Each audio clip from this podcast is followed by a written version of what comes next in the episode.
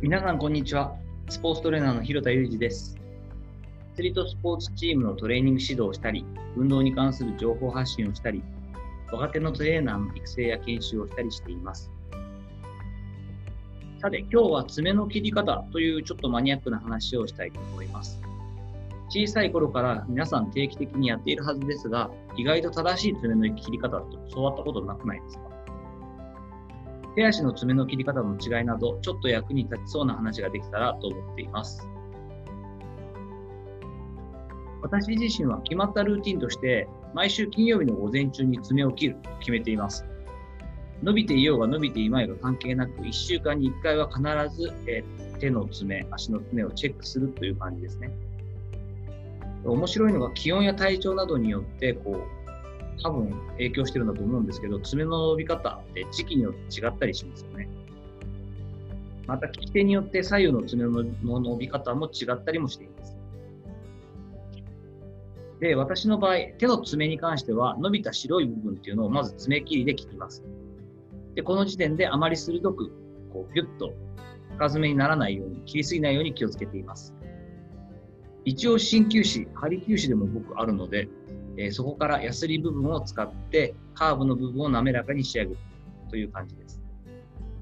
これ実際に針を使って施術、施術えーとトリートメントをするときなんかは、針を入れる側と反対側の手でこう押してなんて言って、患者さんの肌を直接こう押し広げて触るんですね。そうしないとこう針入れるときに痛くなっちゃうので。なので、最終的には俗にちょっと深爪に近いぐらい爪をカットしているのがもう習慣になってたりもします。あとはプロ野球のピッチャー、投手なんかは、えっと、爪のカットの仕方って本当に繊細です。これ少しでも伸びていると、ボールを離す瞬間にこう、ボールが引っかかって爪にもぐっとこう圧がかかって、負担がかかってしまうんですよね。それを繰り返すと結構すぐに割れてしまうんですね。で爪が割れてしまうともう感覚が全く変わってしまうので、ボールのコントロールができなくなるということがあります。人差し指や中指の圧がかかる部分っていうのがもうすでにこうというほどでもないんですけど、硬くなっているピッチャーっていうのも多くて、爪の影響が出ることによって血豆ができちゃったり、で血豆ができちゃったりするともう投げれないので、えー降板する羽目になったりとかいうことになるので、結構死活問題なんですよね。なので、プロ野球のピッチャーなんかは、おしゃれ目的ではなくて、定期的にネイルサロンに通います。まあ全員じゃないですけど、通うピッチャーも結構います。専門家にケアしてもらうんですけれども、なんでそれをするかっていうと、爪を保護するためにま整えてもらいながら、主にこう透明のこう、なんていうんですか、カバーでこうコーティングするのが目的です。で、これスポーツに携わらない人であったとしても、まあ、手指の手の爪を切るときは、まずは大雑把にこうカットを爪切りでやってから、仕上げには鉄ヤスリを使って、こう丸くこう、角ができるというか、ギザギザしないように仕上げるっていうのがおすすめです。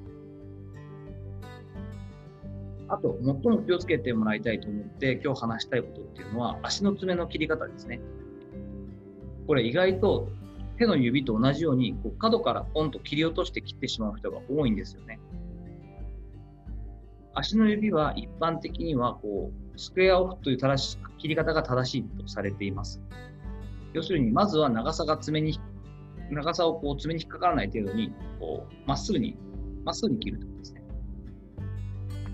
で、まあ、感覚的にはもう少し切りたいなというぐらいで OK です。だから白い部分がちょっと残っているような状態で切るといいと思います。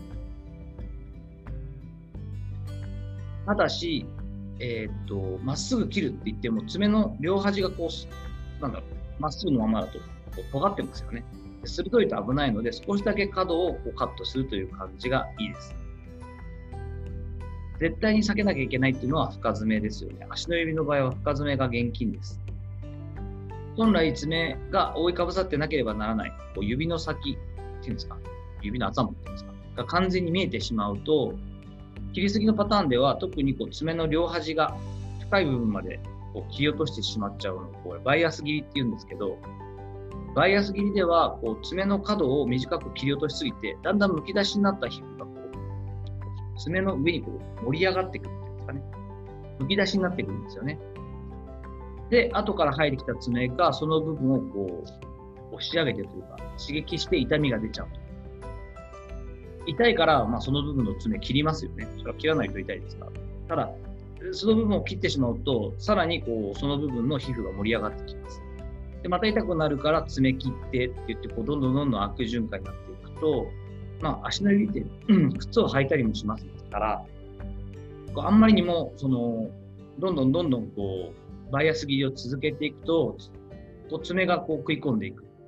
で5年10年同じ切り方をしていくとどんどんどんどん巻き爪になっていくっていうこう形になってしまいます。やっぱこうちょっとこうなってくると、ここから手をつけるっていうのは結構プロじゃなきゃ難しいですし、ましてや女性でヒールを履いたりする方も結構まだいらっしゃると思うので、そうなってくると余計にこう爪にが食い込んでいたい、足に負担がかかりますよね。もうすでに足の爪やその周りのタコなどがあって悩んでいる人っていうのは、日本ではまだまだ数が少ないんですけれども、足の専門家であるえポドロジストという専門の方もいらっしゃいます。ドイツが発祥なのかな。でそういう方に相談するのが一番いいと思います。気になる方は、まあ、ちょっと検索していただいて調べてもらうと、まあ、あのお住まいの地域にも、えー、何名か店舗を持って、えっと、活動されているそのポドロジストの方がいらっしゃると思います。こういう方の、こういうプロの方に相談するのが一番いいかなと思っています。さて、いかがだったでしょうか？本日は爪の切り方、特に足の爪の切り方には気をつけてね、まっすぐまず切ってねという話をさせていただきました。引き続きご質問やご意見などもお待ちしています。こんな話を聞きたいよということがあれば、ぜひぜひよろしくお願いいたします。本日も最後までお聴きいただきありがとうございました。この後も充実した時間をお過ごしください。それではまたお会いしましょう。